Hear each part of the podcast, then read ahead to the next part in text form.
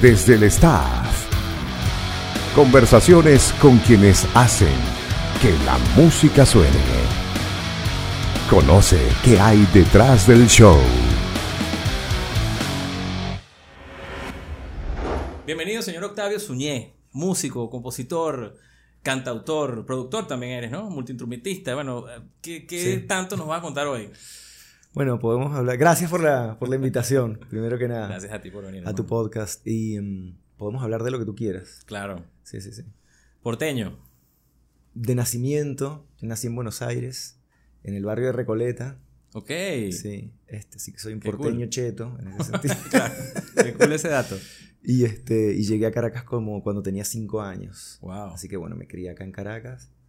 Así que soy de ambos lugares realmente, ¿no? O sea, me Ah, te- y te- tú te vas de Caracas, o sea, tus papás emigraron pa- para, para Venezuela, fue el asunto. Sí, mis padres emigraron para Venezuela. Bueno, en ese momento en Argentina había una di- dictadura muy férrea, Correcto. muy heavy. Este, y bueno, mi viejo era periodista, Hmm, además con eh, tendencias de izquierda, entonces estaba como Olvídalo. bastante jodido en ese aspecto. Sí, claro, ¿no? por O sea, favor. En cualquier momento lo iban a, bo- a boletear. Y nada, eh, estaban mis primos acá. Este, y con eh, mi, mi viejo hablando con el papá de mis primos, pues con Horacio, que le, le dijo, acá hace falta un periodista en una empresa, no sé qué, que por casualidad era un- una empresa argentina. Este, que estaban haciendo la represa del Guri en ese momento. ¿Qué tal? La Sociedad de Electrificación Argentina, ¿sabes? Y nada, mi mamá, mi papá mandó un par de currículums y le dijeron, mira, sí, perfecto, necesitamos. Así que aterrizamos en Venezuela. Qué fino. Tres argentinitos ahí, recién llegados. Y mis hermanos todos venezolanos, todos nacieron acá. Ah, claro, claro. Eso te iba a preguntar. La pregunta venía más hacia que luego a qué edad tú te vas de Venezuela. Te Llegaste a los cinco años. Claro, llego a los cinco, este, hago colegio, universidad acá, en Venezuela, y, al, y en- después en el 99 me voy a Madrid. Y estoy 11 años viviendo en Madrid. Wow. Después vuelvo a Venezuela por 7 años más. Y en el 2017 me vu- vuelvo a Buenos Aires. un tipo del mundo. Pero bastante venezolano, creo yo. Por eso, es- ah, para allá quiero ir, justamente. ¿Dó- ¿Dónde te encuentras sí. más? Porque la adolescencia también define mucho la personalidad, ¿no? Y las influencias musicales, me imagino también, ¿no? Sí, total.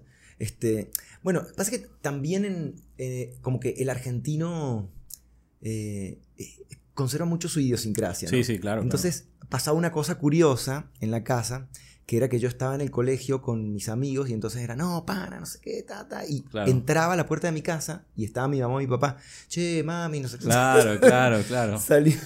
Era un, es, es un switch bifase ahí que Sí, tengo, ¿no? sí, sí, Eh, sí. O sea, yo puedo estar hablando contigo aquí, no, sí, no sé qué, no sé cuánto, y me doy vuelta para allá y hay un amigo argentino y che, loco, así. O sea, Bueno, es que tienes cambia- no- ni lo pienso, ¿no?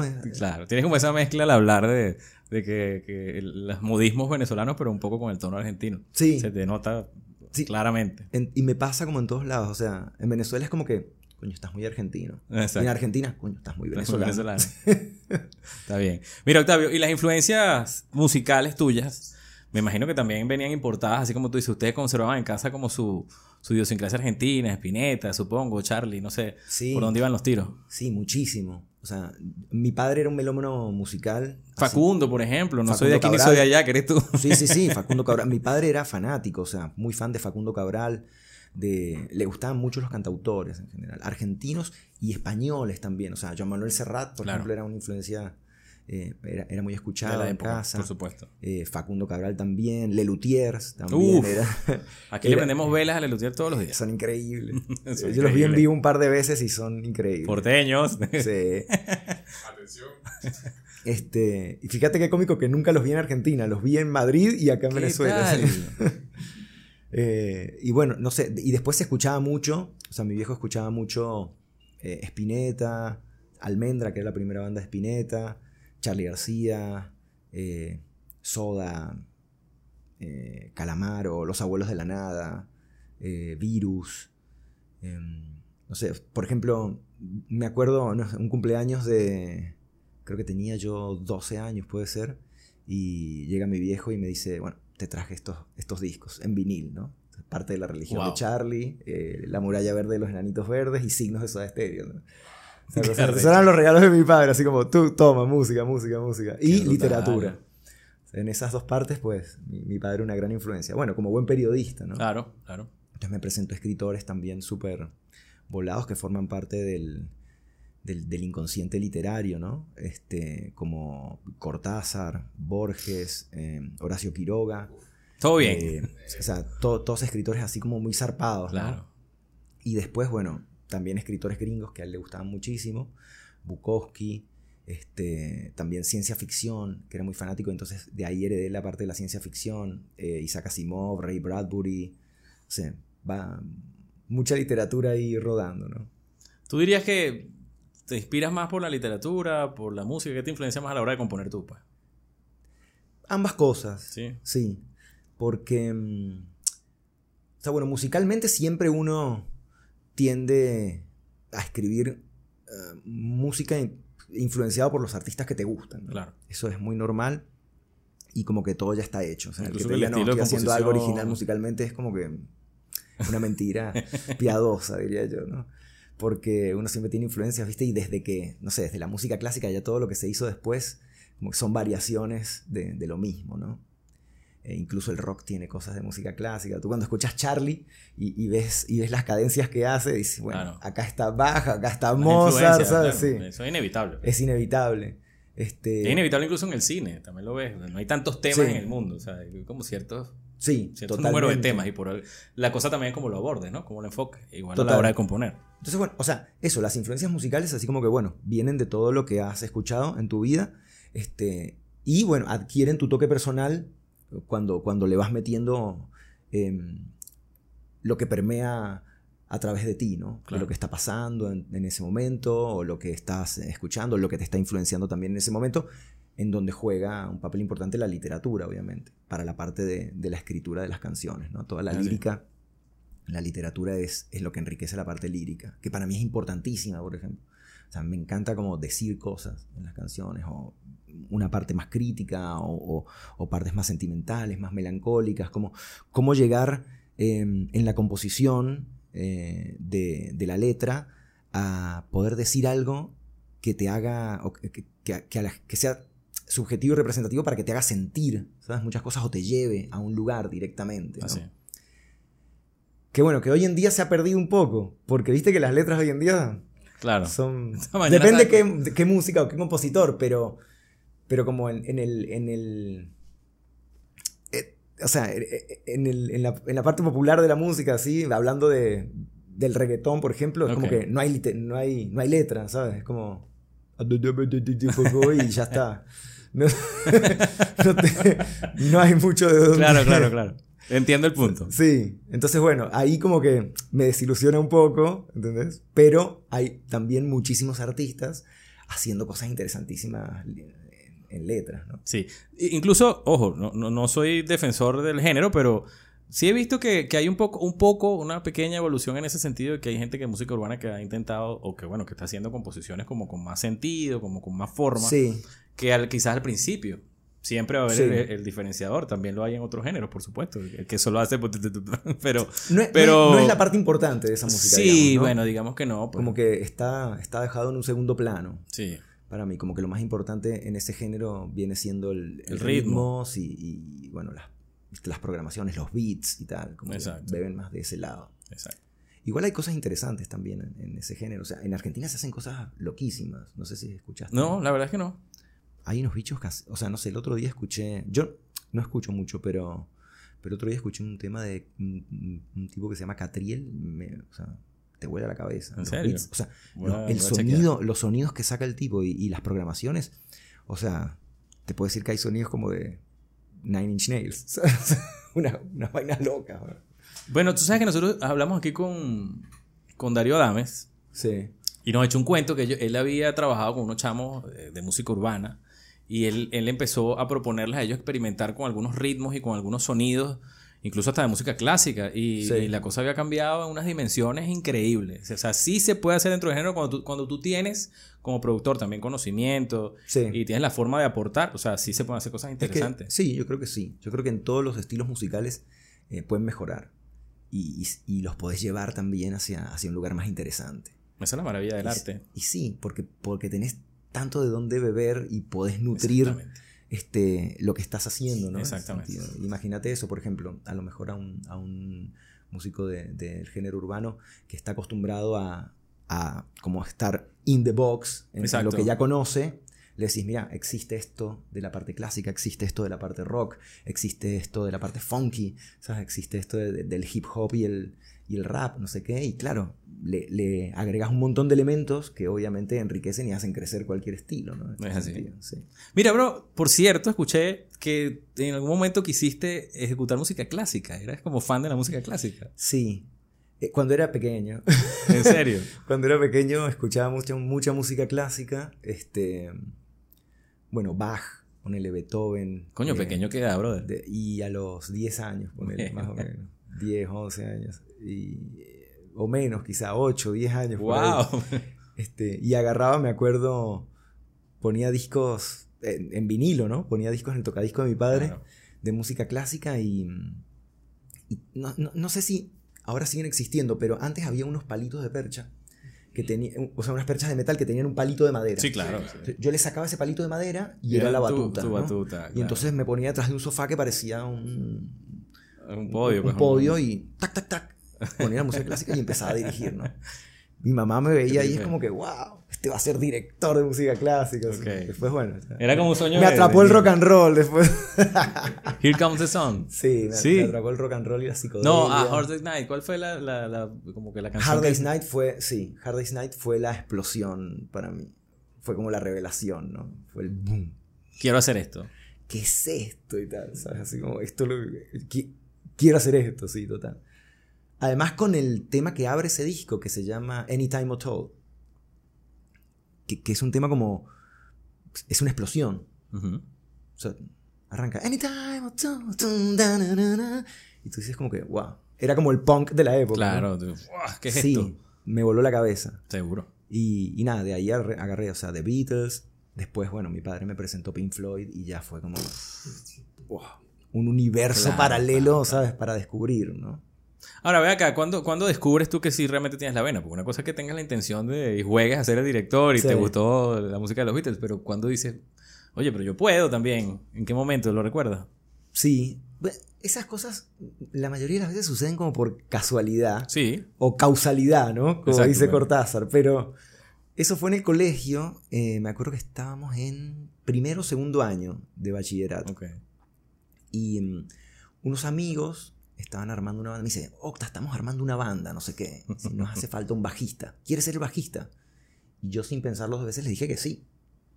Pero Wow. no tenía ni idea de lo que era un bajo en ese momento. Entonces- pero yo le dije sí, yo quiero ser el bajista, vamos.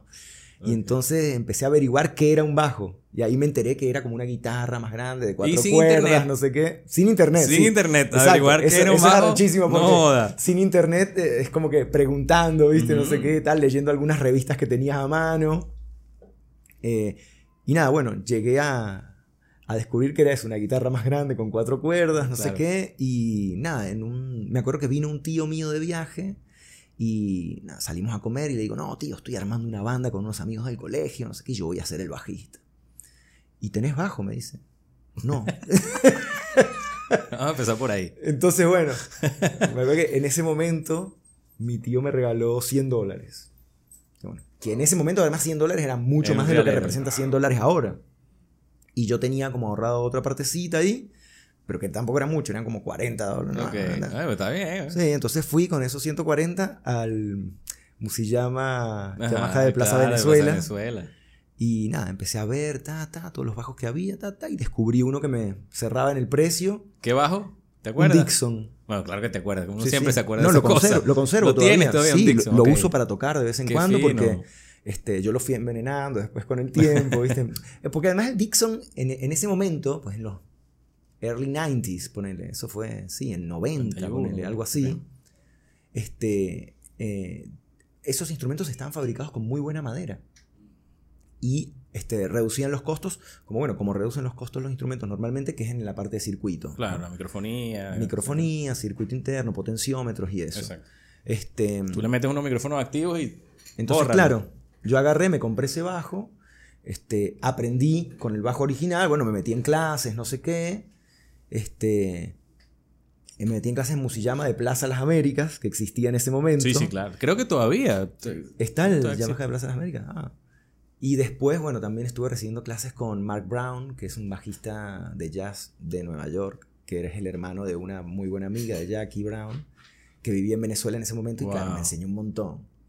Y mm, nada, y seguí tocando con ese bajo y después en lo que tuve oportunidad, en un viaje, le compré unos micrófonos Di Marcio nuevos y le cambié los Cambió potenciómetros, todo. ¿sabes? Y cambió todo. Cambió Es todo. un bajo que ahora Y te fuiste para arriba, lo Di agarrás y, y- y tocas con ese bajo y es bueno, suena como un Precision. O sea, Claro, es un claro, Precision duda. Fender tranquilamente, ¿no? Y, y nada, y con ese, con ese me lancé al ruedo. Empezamos a tocar y la- armamos una banda en el colegio que se llamaba este Simulacro Ok. y que éramos, éramos bajo, guitarra y batería y teclado. El cuarteto clásico así de, de rock de la época. ¿Y qué tal? ¿Cómo, cómo la calificarías con los lentes de hoy en día? No, no estaba mal Ah, para, bueno. para arrancar, no estaba mal, la verdad. Teníamos, o sea, ya empezamos a componer canciones. Este, y, y na- y hicimos varios shows en fiestas de amigos, ¿sabes? Del cole, cualquier fiesta que había cumpleaños de amigos, mira, vamos a tocar. Vamos a tocar. Claro, por favor. Y tocábamos todos La con sensación. un solo amplificador y la batería. Pobre amplificadorcito. Echándole bola ahí. Yo con- tenía un ampli este, que había comprado, que era un, un cabezal Music Man, que muy bueno Sí, para la época, y, y nada, le habíamos hecho una corneta, no sé qué tal, y metía, enchufábamos todo, Todo bajo, ahí. micrófono, todo ahí. Joder, ¿cómo Hasta que el guitarrista se compró un amplificador también, entonces ya enchufábamos como Bueno, por lo eh, menos. el, el bajo y el micrófono al ampli de bajo, después la guitarra y el mic al ampli de guitarra. Achicharrando esas, esas cornetas ahí. Exactamente. Este, y bueno, la verdad que nada, lo pasamos genial. Y después de esa banda ya armamos Trasvidas, que es mi primera banda más seria, digamos. Más, más profesional, por más decirlo de alguna manera. Que ya con Trasvidas hicimos un EP y participamos en un festival de nuevas bandas. En ese momento creo que era el segundo festival de nuevas bandas que se Uf, hacía. hace- eso fue antier, más o menos. Sí, eso fue, ponerle en el 91 puede haber sido. Claro, imagínate empezando. El festival tiene 35 o 36 años, algo así. En nuevas bandas, una cosa así. O 92, 92 me parece que fue. Segundo festival. Y en ese momento me acuerdo que tocamos, era en la casa Rómulo Gallegos, y Sí. tocamos con los caramelos. Wow, imagínate tú. Sí, ¿Qué tal? sí, una locura. Cuando uno se acuerda de esas cosas y echa el tiempo atrás, ¿viste? Y pasa además wow. tan rápido Eh. que no lo puedes creer. Implacable el tiempo. Es una de las cosas que uno siempre, o para mí, por ejemplo, un tema muy recurrente en las composiciones. El, el Claro. tiempo. ¿Qué es el tiempo? ¿Cómo pasa? ¿Por qué es de esa manera? ¿Cuánto se estira? ¿Cuánto no? ¿Qué tan relativo es? ¿O no? Sí, es uno de, las, de los temas filosóficos. Bueno, Dalí se obsesionó con, el- con ese tema también. Está obsesionado. El tiempo, la muerte, era otra cosa que lo... lo, lo- lo- Es, es una locura en realidad, porque puede ser muy distinto, depende en qué lugar, ¿no? O sea, Claro. yo lo veo ahora, por ejemplo, que no sé, que mi hija más grande ya se graduó Hmm. y, y hace, para mí hace nada era chiquita. Sí, sí, bueno. Este, Comparto esa visión contigo. Claro, entonces dices, wow, eso pasó así. Totalmente. Y, pero después, por ejemplo, en, en las redes sociales, me parece que es algo atemporal, no hay tiempo. Porque en las redes sociales, si, si estrenas un video eh, que a lo mejor lo grabaste en el 91, pero nunca se estrenó, ese video es nuevo. Claro. Entonces, es loco el, el- el tema de la, de la relavi- eh, re- relativización del tiempo, ¿no? En las redes. Claro. Es el ángulo loco. también en, en que, lo, en que lo veas, obviamente. Claro. Pero sí, y lo peor es que cuando a ti te lo dicen, cuando, cuando tú, por ejemplo, tienes un bebé pequeño y te dicen, disfrútalo porque el tiempo pasa muy rápido, tú no tienes esa conciencia hasta que pasa y después que pasa 15 años dices, verga, esto sí pasó rápido, pana. Totalmente. Es así. una locura. Mira, Octavio, es inevitable preguntarte por la nave. Porque Sí. después de Tras Vida, por supuesto, vino, vino ese proyecto que tuvo una resonancia importante en el país. Sí. ¿Cómo nació eso? Armamos la nave en el 93. Eh, yo me acuerdo que, bueno, venía, venía tocando con Trasvidas, con mis amigos. Pero fue ahí mismo, o sea, saliendo del Festival de Nuevas Bandas. Sí, Trasvidas lo habremos armado en el 90, ponele. Y bueno, viste que también cuando uno es chamo, como que las Sí. cosas suceden más rápido, ¿no? Armas También una banda acá, después otra banda con la- otros amigos. la como el tiempo del es. tiempo. Claro, tres años cuando tienes 18, 19 años es un montón de tiempo. Es un montón de tiempo. Entonces, bueno, Tras Vidas lo habíamos armado en el 90, recuerdo. Y ya yo en el 92, después del Festival Nuevas Bandas, después que tocamos el Festival Nuevas Bandas, ya estaba como sintiendo que necesitaba hacer otra cosa también, ¿no? Me gustaba lo que hacíamos con Tras Vidas, pero Tras Vidas era una banda más eh, que, que, tiraba más hacia el rock eh, sinfónico, eh, progresivo, como más intenso, no sé qué. Y hay, hay un término con respecto a nuevas bandas. Ah, ¿sí? el Cifri Rock.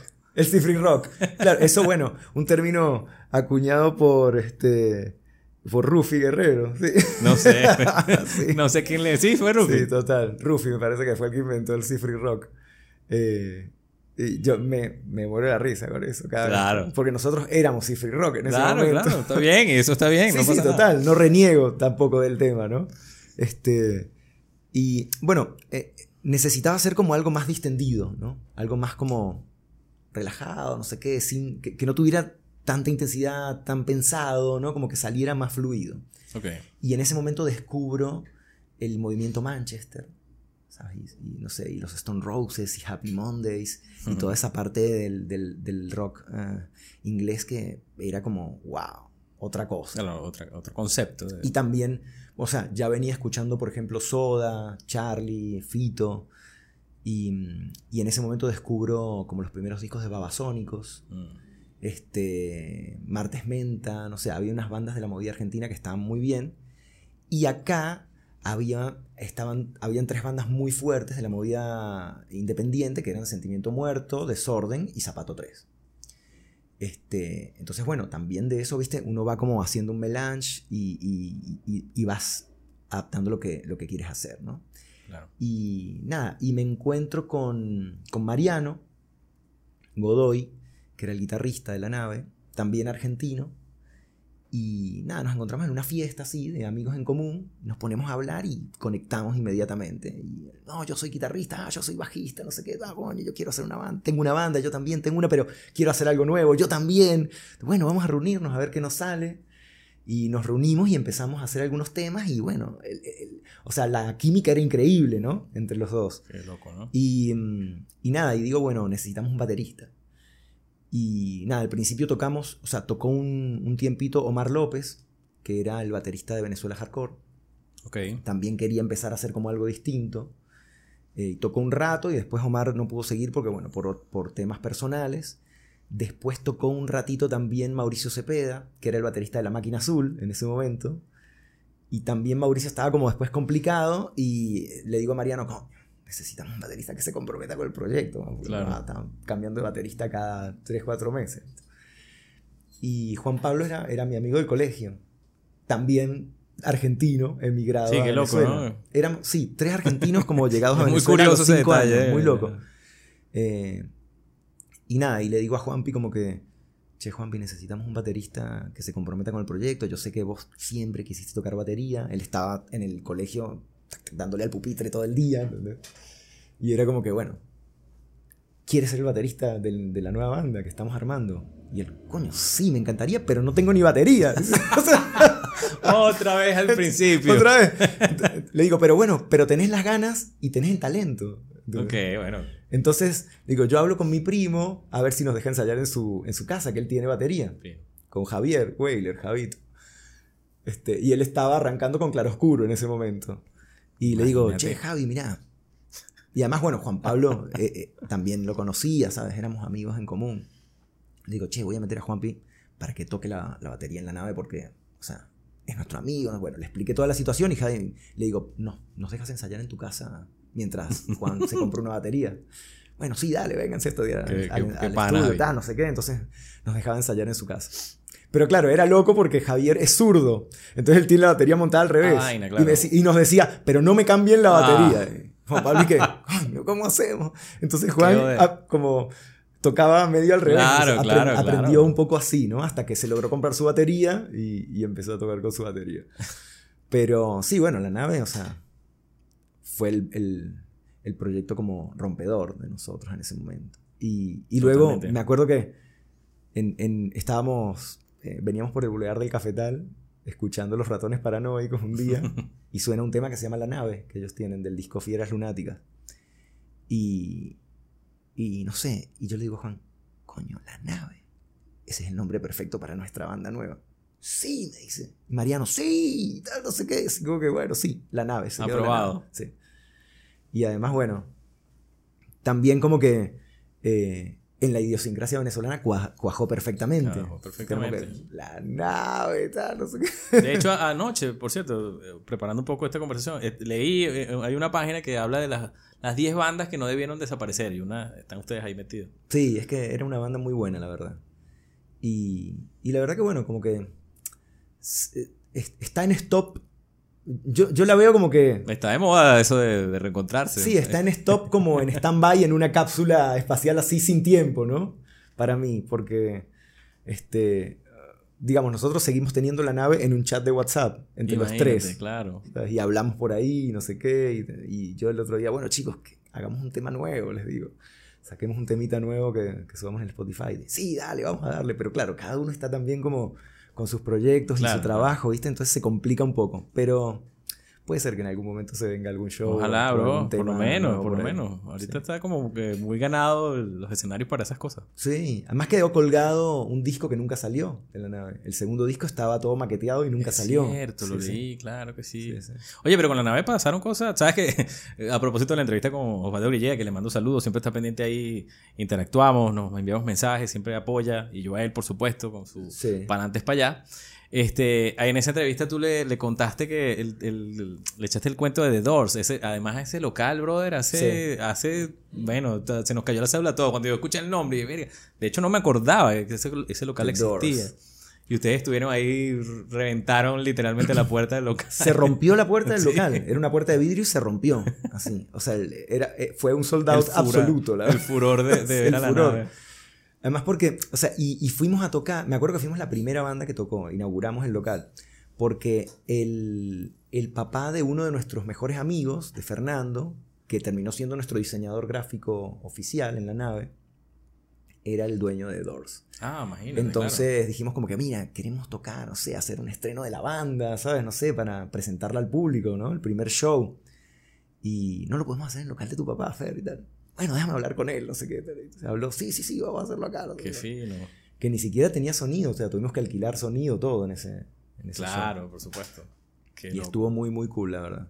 Y de ahí, eh, inclusive la nave, a, a abrirle a Soda, por ejemplo, Sí. una vaina tan icónica en- para nosotros. Y también casi fuiste, eh, estuviste en el último concierto de Cerati, ¿cierto? Sí, sí, eso es una, eso es una anécdota loca que, que la gente no sabe mucho. Qué curioso. Este, yo en ese momento, 2010, yo estoy volviendo de Madrid a Caracas, ¿no? Mudándome de nuevo para Caracas. Ok, después de esa- época que te fuiste para allá un tiempo. Exacto. Este, yo, bueno, estuve 11 años viviendo en Madrid. Un tiempito. Y, sí. Y, mm, bueno, ahora lo veo en retrospectiva y es nada. Pero volvemos, volvemos a la conversación del tiempo. Ha estado presente tiempo, ¿no? en esta conversación el- el Este, tema del tiempo, ¿no? Pero en ese momento llego a, a Caracas de vuelta y yo me venía con mi primer disco solista bajo el brazo, que es Esto ya lo toqué mañana, este, como Octavio Suñé, ya solo. Claro. Y este, acá en, en Caracas estaba, eh, o sigue estando, pues, pero en ese momento estaba Alex Aguaya, que era nuestro stage manager en la nave, un gran amigo, también era stage de zapato, este, bueno, y hace luces, es un super, super crew, ¿no? De, de, de crew técnico. Y me dice, che, Octa, me dice, argentino también. me dice, che, Octa, este... Bueno, como habla el pibe, che, Octa, mirá, no sé qué. tal". me dice, ¿sabes que viene Cerati a tocar ahora? No sé qué. Y bueno, eh, estaba hablando con Santiago de Ben, pero me parece que, que era el que traía a Cerati en ese momento. Sí. Santiago Otero. Y me dice, este. Y le dije que bueno, que venís vos con el disco nuevo, es que tenés el disco nuevo. Y, y le comenté como que, mira, sería el propio para abrirle el show a Cerati. Y me dijo que sí, que perfecto, que lo abras tú. ¿Te interesa? Yo, obvio.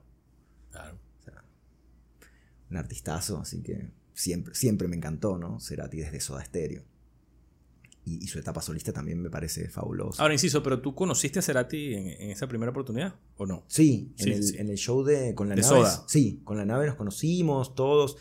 Estuvimos atrás en el, en el poliedro, fue eso. Estuvimos en los camerinos así como que nos encontramos, saludamos, además como que, bueno, nosotros somos argentinos también, Qué que vivimos acá, oh chicos, no sé qué, así ha- había esa, Claro, esa una- conexión, esa ¿no? conexión, exactamente. Y em, eh, además ese día era el cumpleaños de Z Me imagino. y nos dijeron, vamos a hacer una fiesta de, cumple en el hotel, Un así que vénganse después del show, al Y after. al y fuimos, fino. y sí, una locura. Ma- Bueno, Increíble. No tengo la menor duda. Además me acuerdo de que era como que un- el nombre clave para que, para que en la recepción del hotel para que pudiera subir, ¿no? A la habitación. Y era como, venimos a ver a Roberto Goyeneche.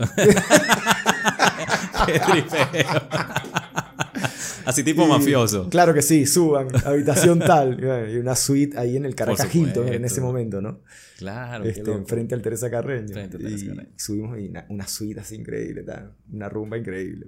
No Nosotros- y nosotros éramos unos No chamitos. te, no te voy a preguntar detalles de la rumba. Bueno, podríamos darlos, pero ya se imaginarán. Ese lo ponemos para Patreon. Este, y, y nosotros éramos chamitos en ese momento, porque tendríamos, no sé, ponele, en 95 fue eso, me parece. Teníamos 20, 20 años, 21 años. Ah, un carajito. Y, y nada, o sea, lo pasamos genial. Y después, bueno, en ese momento cuando vuelve Cerati, que eh, me dice Alex, y le digo, sí, perfecto, le digo a usted, yo soy el hombre, o sea, abro ese show. Y me, me pongo a ensayar para el show. Y un mes antes me dice Alex, che, Opta, eh, de la técnica de, de Cerati de Argentina, mandaron que no están teniendo como artistas eh, soporte o Sí, sí. que hagan el, el opening de, de los shows en ninguna parte de la gira.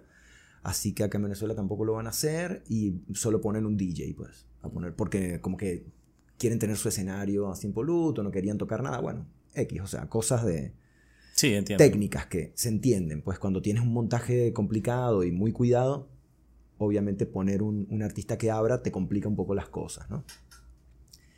Entonces yo... eh, Pero eras tú con tu guitarra o una banda o algo así. No, era con la banda completa. Claro, eso sí puede complicar. Entonces sí. O sea, lo que yo siempre, yo siempre he hecho rock and roll, ¿viste? Y muy psicodélico. Y como salir a tocar en un show de rock, De rock, donde claro, hay una claro. banda entera que va a tocar, que es la principal, salir a tocar solo con la guitarrita como que no, no me da. Sí, sí, sí. No me da, no me gusta.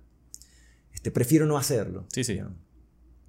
Eh, entonces, nada, Alex me dice esto y le digo, bueno, no pasa nada, todo bien. O sea, qué suerte que me avisaron con bastante tiempo de antelación, porque Importante. entonces me voy a la boda de Javi, que se casaba.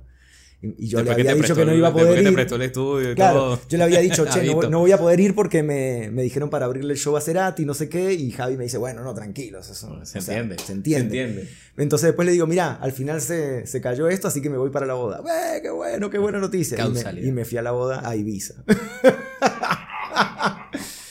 y bueno, y después resulta que... Y, y digo, bueno, No salió me, tan me voy a mal. perder el show de Cerati, pero ya lo veo la próxima vez que venga. Y, y no hubo Oye, próxima no, vez. No hubo próxima vez, hermano. En estos días entrevistaron a Santiago por ese, por ese, eh, o sea, a propósito de esa historia, ¿no? Sí. Esa historia trágica que, que le tocó afrontar, porque Tremendo. también es, es rudo, ¿no? Este, y conversamos aquí también con Johnny de ese caso, que la respuesta fue inmediata, ¿viste? O sea, eso sí, como Sí. que presumimos en Venezuela de que Benpro reaccionó inmediatamente, él estuvo minutos atendido por unos paramédicos, Sí, sí, rápidamente lo llevaron al centro médico docente de la Trinidad, o sea, fue bastante, la respuesta fue rápida, pero bueno, Sí, bueno, el desenlace... Era un tema como. él ya tenía como problemas circulatorios, Sí, sí. ¿viste? había tenido como una trombosis en una pierna, este, y, y parece que en ese momento no se estaba cuidando tanto, y un poco los excesos también de la gira, como que todo le, le jugó en De contra. las giras y de la vida, ¿no? También. Y de la vida también, porque ya estaba grande, o sea. Nos Ya hay cosas que eh, después de los 50 como que Sí. no, no podés hacer, ¿sabes? O sea, te tienes que controlar, o sea, eso. Bueno, pero- Cuando uno es joven, pues. Sí, así es. Ahora, ¿cómo se muere Cerati? No hay manera que se muera Cerati. Sí. Hoy se murió Tony Bennett. No. Se murió Tony Bennett. ¿Cómo se muere Tony Bennett? Bueno. ¿Cómo se muere Armando Un Manzanero? croon- el- uno de los crooner por excelencia. Los croon- él- Creo que era el último. de Ah, hecho. sí. Wow. O por lo menos uno de los últimos. Sí. Hay, Entonces- hay, un, hay un- unas sesiones de él con Amy Winehouse que son increíbles. Sí, sí, brutal. Sí. Yo no sé si ellos cantaron una premiación, no lo recuerdo. Creo que sí, unos Grammy, algo así. Creo Ta- que sí. Estarán cantando los dos allá, ahora. Juntos. Qué loco, ¿no? Sí. Esa era otra, que era una super bestia. Que tuve la, la oportunidad de verla en vivo. En también. serio, sí, claro, en- brutalísima En mujer. Madrid la vi. Bueno, Además desde el escenario, porque Javi justo estaba tocando con Stereophonics en esa época. Ok. Y, y ellos iban a tocar. Era un Rock in Rio que se hizo en Madrid. Y Stereophonics iba a tocar. Y entonces Javi me dice, che, Octa, venite para el show y tal, no sé qué. Que acá tengo pases backstage, no sé qué. Entonces, bueno, me voy para el show. Y estábamos ahí en el backstage, tipo, tomando algo antes de que ellos tocaran. Y pasaba mi Winehouse caminando por ahí. Wow, Pasaba qué Jamiroquai por allá. por- Qué experiencia, ¿no? Increíble. Pero tu, tu vida ha sido un poco así. También compartiste, lo, lo, lo mencionaste al principio también, con Héroes del Silencio. Yo admiro muchísimo. Sí. Ah, bueno, a Bomburí, a todos. Yo, yo estaba en ese, ese, ese, ese En concierto de la concha. De la concha acústica. Yo estaba en ese concierto, chamo. Yo a mí me impactó tanto este, esa presentación de, de Héroes del Silencio porque, bueno, primero los admiraba muchísimo. Fue y los tipos se tiraron ese show ahí increíble. Creo que Bumburi hasta se tiró al público. Se tiró al público, acuerdo. correcto. Una locura. Eso fue en el disco Avalancha. Y yo era un carajito, ver toda esa vaina. Pr- Primera vez en mi vida que vi unos amplificadores, unas torres de amplificación Marshall, así de esa naturaleza. Fantástico. Una ese vaina show. increíble. Además tocaron muchas bandas. O sea, fue- toda la previa fue. Tocó La Banana Voladora, tocamos Sí. nosotros, tocó Bloom también, ¿no? ¿Dónde que se llamaba Unos Bloom? cuantos, eran, varias sí, bandas y al varias final bandas. pues cerraban Estuvo muy, muy cool. muy de pinga, este- en la concha. En la concha acústica. ¿Y conociste a, a la banda también, a, a los héroes?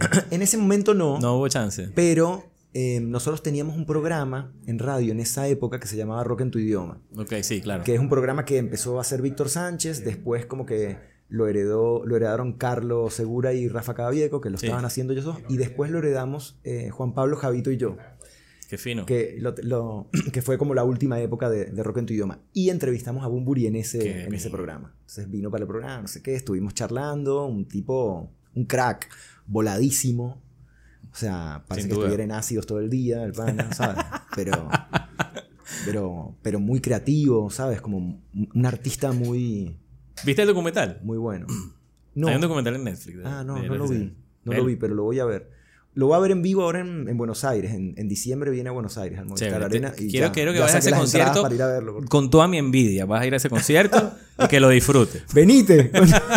Oye, yo Todavía encantado. quedan entradas. yo encantadísimo. Claro que sí. La verdad que sí. O sea, y bueno, y eso, eh, todas esas cosas se las transmito a, a mi hija también, a Lucía. Lucía es fan de Bumburi también, y de Calamaro, y de Charlie, bueno. y de Fito. Y, y le digo, bueno, Lu, ¿cuándo te venís a Buenos Aires? Le digo, porque en diciembre toca Bumburi. Le digo, "Sa- ¿te saco entrada o no te saco entrada? Sí, papá, por supuesto, me dice. Yo no sé, pero yo en diciembre estoy ahí para ver a Bumburi. Claro que sí, coño. Qué privilegio, pana. Sí, vale. Qué fino. Además que está haciendo como eso, viste que él tuvo como un problema de, no sé, que estaba tocando mucho en vivo y le empezó a dar un tema en la voz, no sé qué, por el humo de los escenarios y- y, estrés, me imagino también, este, y como que se retiró, estuvo unos meses así sin hacer nada.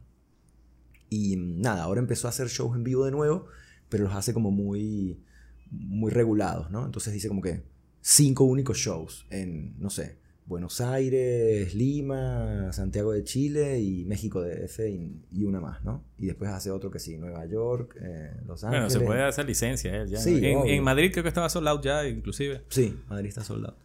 Pero como que los hace así, cinco shows por temporada, como esa, esos tours así pequeños, ¿no? Que a mí me parece que es lo ideal.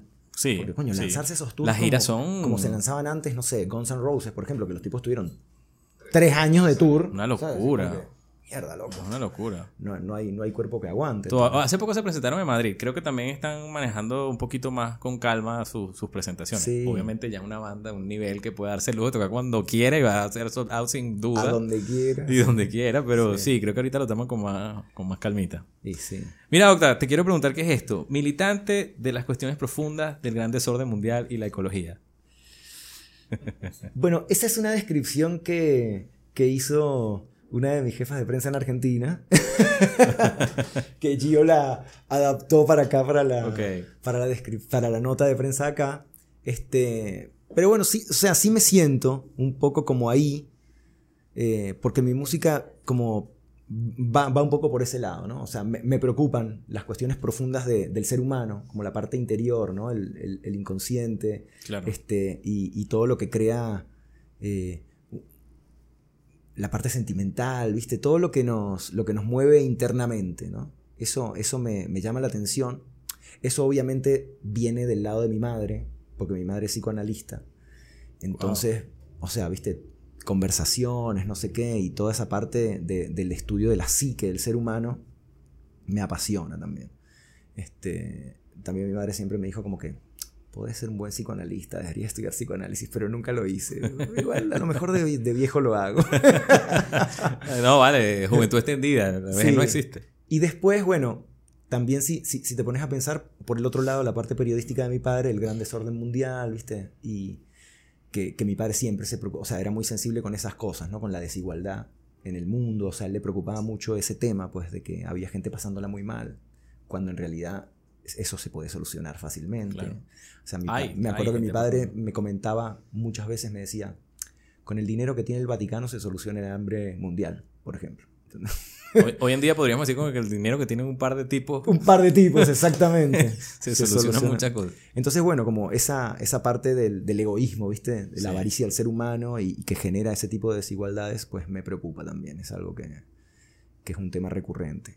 Y, y ecologista, bueno, sí, eso es algo ya acuñado for myself, que, que, bueno, la parte ecológica me preocupa muchísimo, me empezó a preocupar mucho desde hace ya unos años. Este, me, empezó a, me empezó a preocupar gravemente desde el documental de Al Gore, no sé si te acuerdas de ese documental, bueno, que ya él advierte, este advierte ya con, con pelos y señales el cambio climático, ¿viste? Y todo, y todo lo que puede desencadenar, que lo estamos Que viendo. ya lo estamos viendo claramente. Y que bueno, y que yo creo que la gente sí se lo toma muy a la ligera, ¿no? Y, y- y en general los gobiernos y tal, o sea, Sí. como que no hacen nada al respecto, o políticas como muy suaves, muy blandas, Sí. y, y tendrían que ser mucho más estrictas. Me parece cool eso que hace Coldplay con el tema de su gira y, Sí. Y esa, esa parte. Sí, ecologista. ellos, ellos son, ellos la verdad que son, o sea, están bien en ese sentido. Sí. Los vi también en Argentina hace poco, ahí en River. Pero bueno, este señor va a seguir despertando toda mi envidia. Pero es que, chamo, yo, yo tengo ese, mira, yo tengo el concepto de que, de que si un artista de ese calibre pasa por, Tienes por tu ciudad, verlo, tienes que ir a verlo. Yo- tú no aunque te cueste un huevo, cuántas ¿entendés? O veces sea, me he arrepentido yo de cosas que no vi. Porque antes por Caracas pasaban muchos artistas. Pasaban grandes. muchos. Hoy en día eso es complicado. Ahorita están hablando de que van a traer una banda anglo y tal. Ah, bueno, lo hablamos. Ya está confirmado. bueno, The Hives. wow, buena banda. Buena banda. Excelente. Pero antes eso hubiese sido, ¿sabes? Bueno, aquí vino Queen. Sí, Vino Guns N' Roses. Sí. Vino Metallica varias veces. Vino Sí. bandas de ese calibre. Iron Maiden. sí, Muchísima gente. sí, sí. Guns N' Roses yo los vi acá, por ejemplo. Yo los vi acá dos veces. La primera vez en el estacionamiento del Poliedro. Claro. La primera vez que En el vinieron. 92. Despelote esa vaina. Una locura. Sí, sí. Pero fue una experiencia. Una locura. Y ellos se Que presentaron. le abrió el conde del Guachar. Sí, Nunca entendí esa weón, vaina. sí, Nunca sí. entendí eso. Yo creo que. ¿Cómo van a poner al conde del Guachar a abrir un show de rock? Pero debe haber sido eso mismo. O sea, el tema de la técnica de Guns. Que dijo, no, no pueden tocar nada en la tarima, no puede haber como ninguna banda, tal. Es muy complicado el montaje. Y dijeron, bueno, este pana se monta con el micrófono solamente, ya está. Él echa el cuento. en- en- hay un podcast de venezolanos que están en México. Se llama Escuela de Nada. Y él echa el cuento ahí. Le preguntaron. Él- de hecho, él- uno de los, Leo, que es uno de los conductores Sí. del podcast, le dice: Yo pensé que eso era mojón, que era un mito. Y el tipo le echa el cuento. Es verdad. Es totalmente cierto. Lo, lo abucharon y todo lo que tú quieras, pero. Sí, debe haber sido muy heavy. O sea, Claro. salir a presentarte con un público que va a ver una banda de. Un poco de rockeros enardecidos esperando a Axel. Esperando a Guns, ¿Qué que carajo? se tardaron un montón en salir. Sí, además. y que salga el Para variar. a echar chistes, es como que en ese momento además como el tema del stand-up comedy no era muy popular. Es verdad, es verdad. Él tenía como un, como un público de tascas así como más pequeño. Sí, Era otra cosa. era otra cosa. Mira, a propósito de ese tema de la ecología, tienes un tema se llama Nave Tierra, además, que donde, Sí. donde lo presentas eh, ampliamente. Sí. Y te quiero preguntar, porque hay varios temas que estuve a- anoche, escuché, además vi el video de, de los años asexuados, eh, me parece genial el video, me encantó el tema y el video. Qué cool. Dementes con Álvaro Segura. Y son temas que componen este disco Tiempos extraños. Sí, son temas Pero este disco no ha salido, ¿es correcto? No ha salido. ¿Y cómo es este tema? Que estas, estas canciones ya las tenemos disponibles, pero el disco no ha salido. Échame todo el cuento, de Bueno, primera mano. Eso es porque por el cambio de las tendencias eh, de, de marketing de la música y cómo, y cómo va cambiando la industria musical un poco, ¿no? Este, Viste que ahora, bueno, desde hace un tiempo ya los sencillos, o sea, va- la gente casi siempre saca sencillos, Sí, pues los artistas claro. tienden a sacar solo sencillos. Ahora es todo como más rápido, single, Sí. single, single. Entonces, este, como la, manera de promoción y de sacar música cambió en ese sentido y eh, vas, vas sacando sencillos. Entonces, bueno, yo desde el 2019 empiezo a componer música nueva pensando en un disco nuevo Ok. eh, y, y- y voy sacando esos sencillos. Porque si no, o sea, yo tardo en, en componer los discos. Y más ahora ya de viejo, ¿sabes? Que es como que, o sea... Pero ¿por qué viejo, brother? ¿Tú Bueno, estás no. viejo? No, no de viejo, pero digo, bueno, de grande, ponele. Este. O sea, la gente no sabe que yo tengo 384 años en realidad. pero que bueno, ¿sabes? Los vampiros nos conservamos así. ¿sabes? No, pero digo, o sea, ahora como, como cambió esa tendencia de, de sacar música así, entonces, bueno, a partir del 2019 dije, bueno, voy haciendo los temas del disco nuevo, pero voy a ir sacando los sencillos, ¿no? Y eh, te da como otro estilo de, de- de hacer música y promocionar la música, porque entonces te da el tiempo. Yo soy muy de, de aprovechar las circunstancias como para las cosas positivas, ¿no? Que te brindan. No, no de quedarme como, ah, qué Mal pegado, que esto ¿no? cambió, yo lo quiero hacer así, porque Sí, así es la manera sí, que se hace toda la vida, ¿viste? Eso me parece como que te atrasa en la vida, te, te deja estancado. Entonces, digo, bueno, ¿qué ventajas tenemos en, en el- en este cambio, ¿no? De empezar a sacar eh, sencillos. Entonces, bueno, una de las ventajas es que podés trabajar tranquilamente un tema, lo sacás, podés trabajar un video para ese tema tranquilamente. Entonces, porque si no, un disco entero y hacer 10 videos de un solo coñazo es Peludísimo. es súper difícil, mucho dinero, mucho trabajo, mucho tiempo. Entonces, bueno, dije, bueno, me lo tomo con calma, ¿sabes? Voy sacando, el, voy sacando los temas que voy haciendo del disco nuevo y voy haciendo videos así también que me gustan. Que le echas bolas a los videos. Que tú los haces, ¿correcto? Sí, sí, o sea, yo estudié cine. O sea, yo cuando me fui a Madrid, en, ese, en el 99, me fui a estudiar cine. Porque quería hacer mis propios videos. en Y ese momento hacer videos era muy cool. difícil. Porque no había este, cine digital. Además es costoso. ¿no? y muy costoso. En ese momento tenías que rodar en 16 o en 35 milímetros. Este, y bueno, y, y en eso dije, bueno, al que, como que pagarle a una productora, a un director, todo salía una bola. Y, y dije como, bueno, me, me voy a Madrid a estudiar cine porque yo quiero realizar mis propios videos. ¿sabes? O sea, mi idea era para hacer videoclips, no para hacer películas, ni largometrajes, ni un coño. Después terminé, o sea, he hecho un par de cortometrajes, ¿viste? Ah, sí, adapté un guion de Cortázar para hacer una película. Wow. Este, pero un guion del perseguidor, que es un cuento donde él habla, donde él habla de Charlie Parker, no sé qué, increíble. pues. Eh, pero bueno, nunca la rodé. En algún momento la rodaremos a lo mejor, y si no la rodará otra persona. No, claro. Este, pero bueno, sí. Eh, empecé a sacar la música así, pues, o sea, en sencillos. Y después se vino la pandemia claro. y dije, bueno, sigo haciendo mi disco Sigues nuevo. haciendo ¿no? tu broma, claro. Así que este disco nuevo eh, se llama Tiempos Extraños un poco por eso también. Porque fue hecho en tiempos extraños. Volvimos al tiempo, ¿no? Sí, claro. Fue hecho en tiempos extraños porque todo lo que pasamos, ¿no? Eh, e- esa pandemia que hacía. No sé, la última pandemia en el mundo había sido hace 120 años, ponele, Claro. ¿entendés? Entonces, algo que nos tomó a todos por sorpresa y que nos marcó de alguna u otra manera. O sea, Sí, fue, sí. fue un evento que hizo un- una raja ahí, eh, como. Claro, claro. Ahora, viéndolo en perspectiva, sí, tú, sí, sí quedamos heridos. Y sí, Secuelas en- hay secuelas de todo tipo. de todo tipo. Entonces, bueno, dije, bueno, voy terminando mi disco, no sé qué, y cuando esté listo lo saco. Y bueno, ya el disco está listo ahora. O sea, igual van a salir un par de sencillos más antes de que salga el disco. El disco sale a final de agosto, en la presentación de Buenos Aires, el primero de septiembre. Este, pero aprovechando que, que venía para Venezuela, nada, hablé con Ana y le digo, Ana, presentamos ese disco allá en, en Caracas. Claro que sí, me dice, oh, presentarlo. Digo, porque bueno, está genial y además para mí es como algo cabalístico también, ¿no? O sea, como que, coño, qué cool poder preestrenar ese disco acá en, en Caracas, ¿no? Y que, y que como sea la, la primera ciudad en la que se toca completo en el show el disco nuevo. Qué arrecho. Este, pero bueno, sí, hay un sencillo más que sale ahora, antes del show de acá de Caracas. Que es el 4 de agosto, ¿correcto? Que es el 4 de agosto, Centro Cultural, BOD, el show del señor Octavio Suñé con Tiempos Extraños.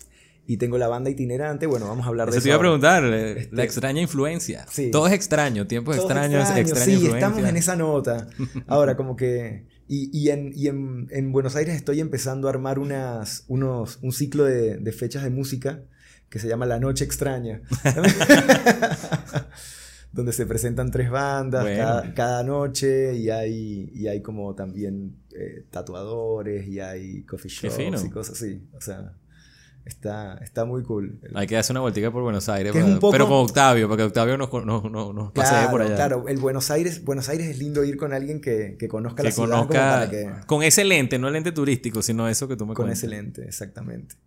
Este, varios amigos venezolanos que llegaron allá cuando yo ya estaba y que, viste, los pasé por la ciudad y me dicen, coño, pana, qué pinga que nos recibiste vaina". tú, ¿no? Porque ves la ciudad de otra manera. Claro, qué fino. Y es lindo eso, cuando vas a una ciudad nueva que no conoces, que caer con algún amigo que, que viva ahí en esa ciudad y que sea de ese lugar. Claro, que te puede mostrar las cosas, ¿sabes? La idiosincrasia propia de la gente, lo que hace la gente allá. Claro, el underground de la ciudad. Exactamente. Que, que no conoces el, el, el peo turístico, también lo conoces, pero Claro, pero, Pero toda es la otra, es otra forma de ver la que es- ciudad.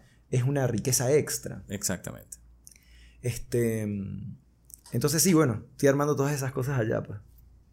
Cuéntame de la extraña La influencia extraña que influencia. te acompaña en... Es una banda este, itinerante, ponele. Es una banda itinerante, no, es una banda como cambiante.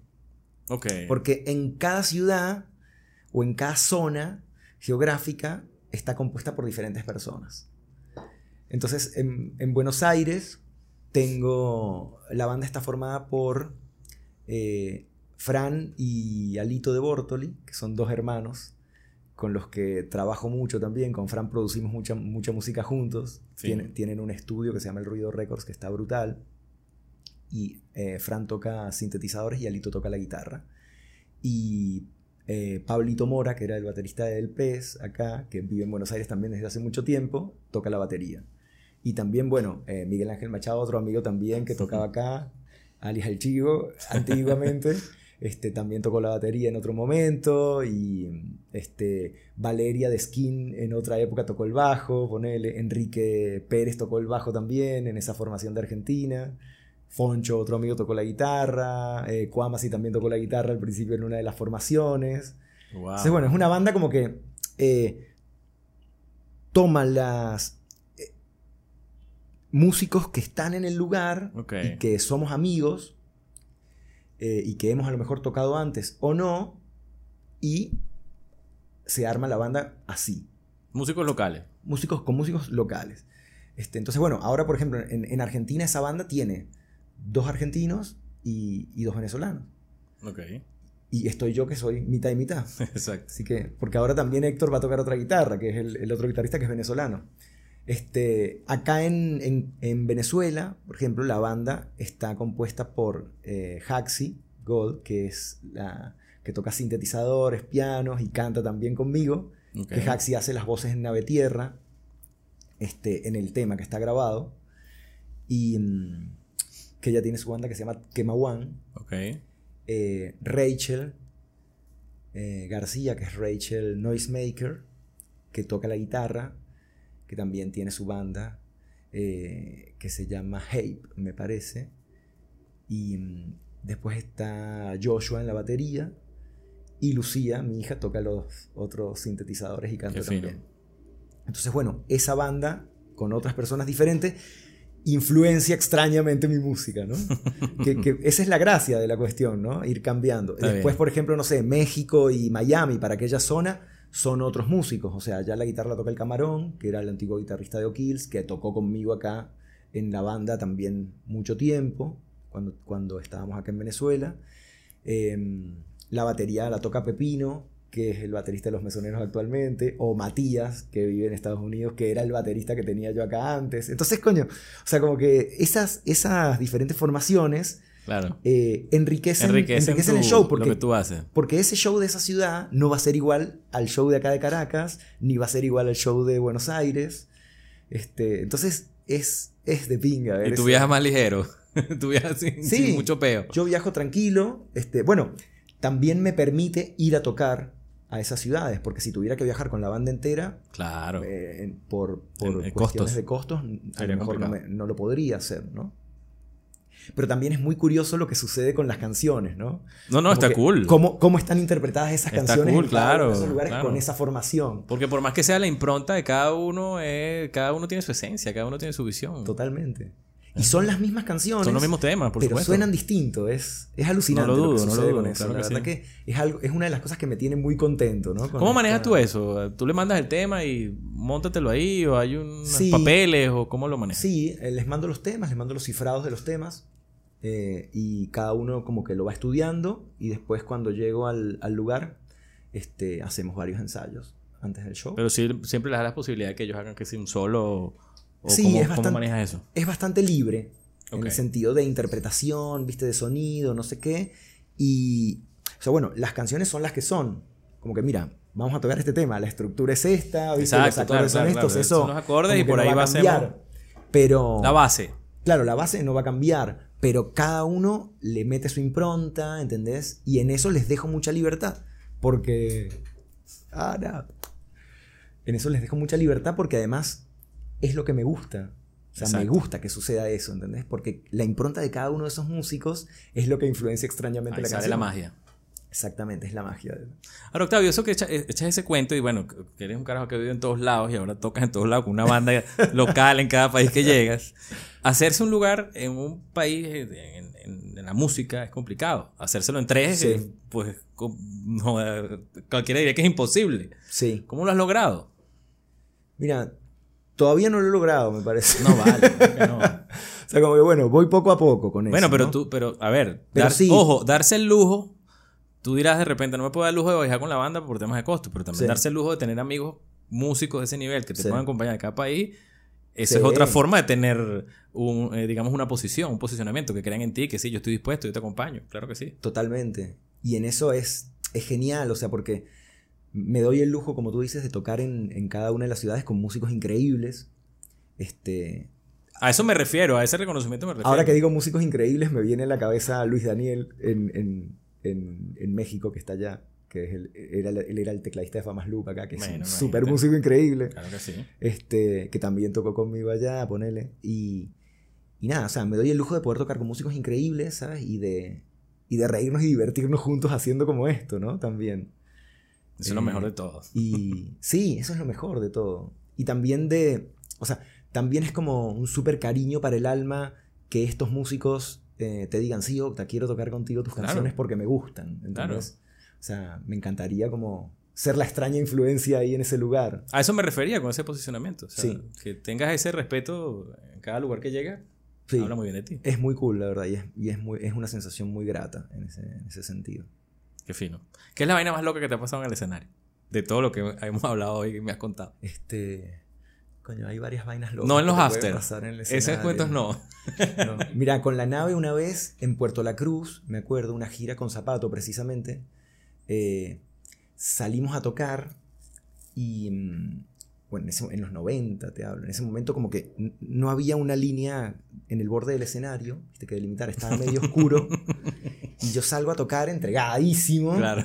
y salgo y me voy así a- a- adelante con el bajo y piso justo el borde del escenario, ¿no? Ay, papá. Y est- estuve así en equilibrio como cinco segundos. Que yo decía, coño, me voy a caer empezando el show, qué cagada. Pero no pasó. no pasó, pero el seguridad que estaba abajo estaba como así Ya, esperando. Entonces, como, bueno, vamos a atrapar a este pobre pana que se va a caer. Eso fue una, una de las cosas locas. Y después, por ejemplo, me acuerdo en el show con Soda, abriéndole a Soda, este, tocamos todo el show perfecto, empieza el último tema, que era un tema de la nave que se llama Muerde, y empezamos, y tenía que empezar a cantar y no me acordaba la letra. Y, y empieza la parte en que tengo que empezar a cantar y, y empiezo yo. Remendando y, la vaina. Y Mariano me mira como que, coño de la madre, para no se le olvidó la letra. Empiezan las señas y la vaina. Sí. Y, y- y- y, bueno, y damos una vuelta así, ¿sabes? Un compás, un par de compases. Y después, bueno, ¡pácata! Se te ilumina el cerebro. Así y, es. y en algún tiempo podremos vernos. Arranqué perfecto. Se salvó el final. Y esa, esa era la, la charla después del show. Es así, es la anécdota. Juan Pablo, marico, yo estaba sudando frío en la batería. Me dice, yo, este carajo se le olvidó la letra, coño. La... Bueno, para que tú veas. Y sí. Esas son cosas locas que te pueden pasar en el escenario. O no sé, por ejemplo, otra vez me acuerdo en un, en un show en Wall Street. ¿Te acuerdas de Wall Street? Acá, en CCT. 1900, ¿no? 1900 My Way. Que, eh, que tocamos con los enanitos verdes. bueno. Con los enanitos verdes. Sí. Y, y nada, y salgo a- al escenario y, y estoy tocando y de repente me toco el micrófono con la boca y me di un corrientazo que casi me caigo electrocutado. Wow. O sea, yo me acuerdo que... Sí. Pero fue loco porque era como que... Sí, eh, astronauta, me acuerdo. Abrí- abríamos con astronauta, entonces era. Tema. "Astro-". Me esa- Eh, Debería que haber hecho el efecto. Oh, mierda. Sí, la gente como que, coño, qué eléctrico el pana. Bueno, vainas que pasan. ah. Sí, esas son las vainas locas que te pueden pasar. Mira, doctor. Por eso recomiendo siempre no salir a tocar descalzo. Ah, bueno. En- o sea, yo en ese show tenía unas botas que usábamos nosotros para tocar en ese momento que tenían una suela así. Gracias a Dios. Porque hubiera salido a tocar descalzo, sí, super hippie, me quedo electrocutado en ese micrófono. Ah, Eso he escuchado varias veces ese cuento. Horacio le pasó también algo así. Se, se electrocutó sí. mucho en Maracaibo, como que fue la cosa. Sí, si no está bien conectada a la tierra, ¿viste? Ajá, es un tema de aterramiento, justamente. Es un tema así. Octa, quisiéramos seguir hablando, no sé, dos horas aquí contigo, todas esas anécdotas, pero bueno, el tiempo es inclemente. El Es así. tiempo nuevamente, El volvemos tiempo a la nuevamente. misma conversación. Entonces, te voy a hacer tres preguntas para cerrar, Sí, que le hago a todos los invitados que vienen acá. ok. Y, y- y vamos, vamos a hacer al final una estadística, mentira. un músico que admires, Octavio. Puedes elegir uno solo. Sé que son muchos. Uno solo, wow. Qué difícil. Sí. sí es. Pero si, si tengo que elegir uno solo, creo que elijo a Charlie García. Ok. Por su música, por su irreverencia.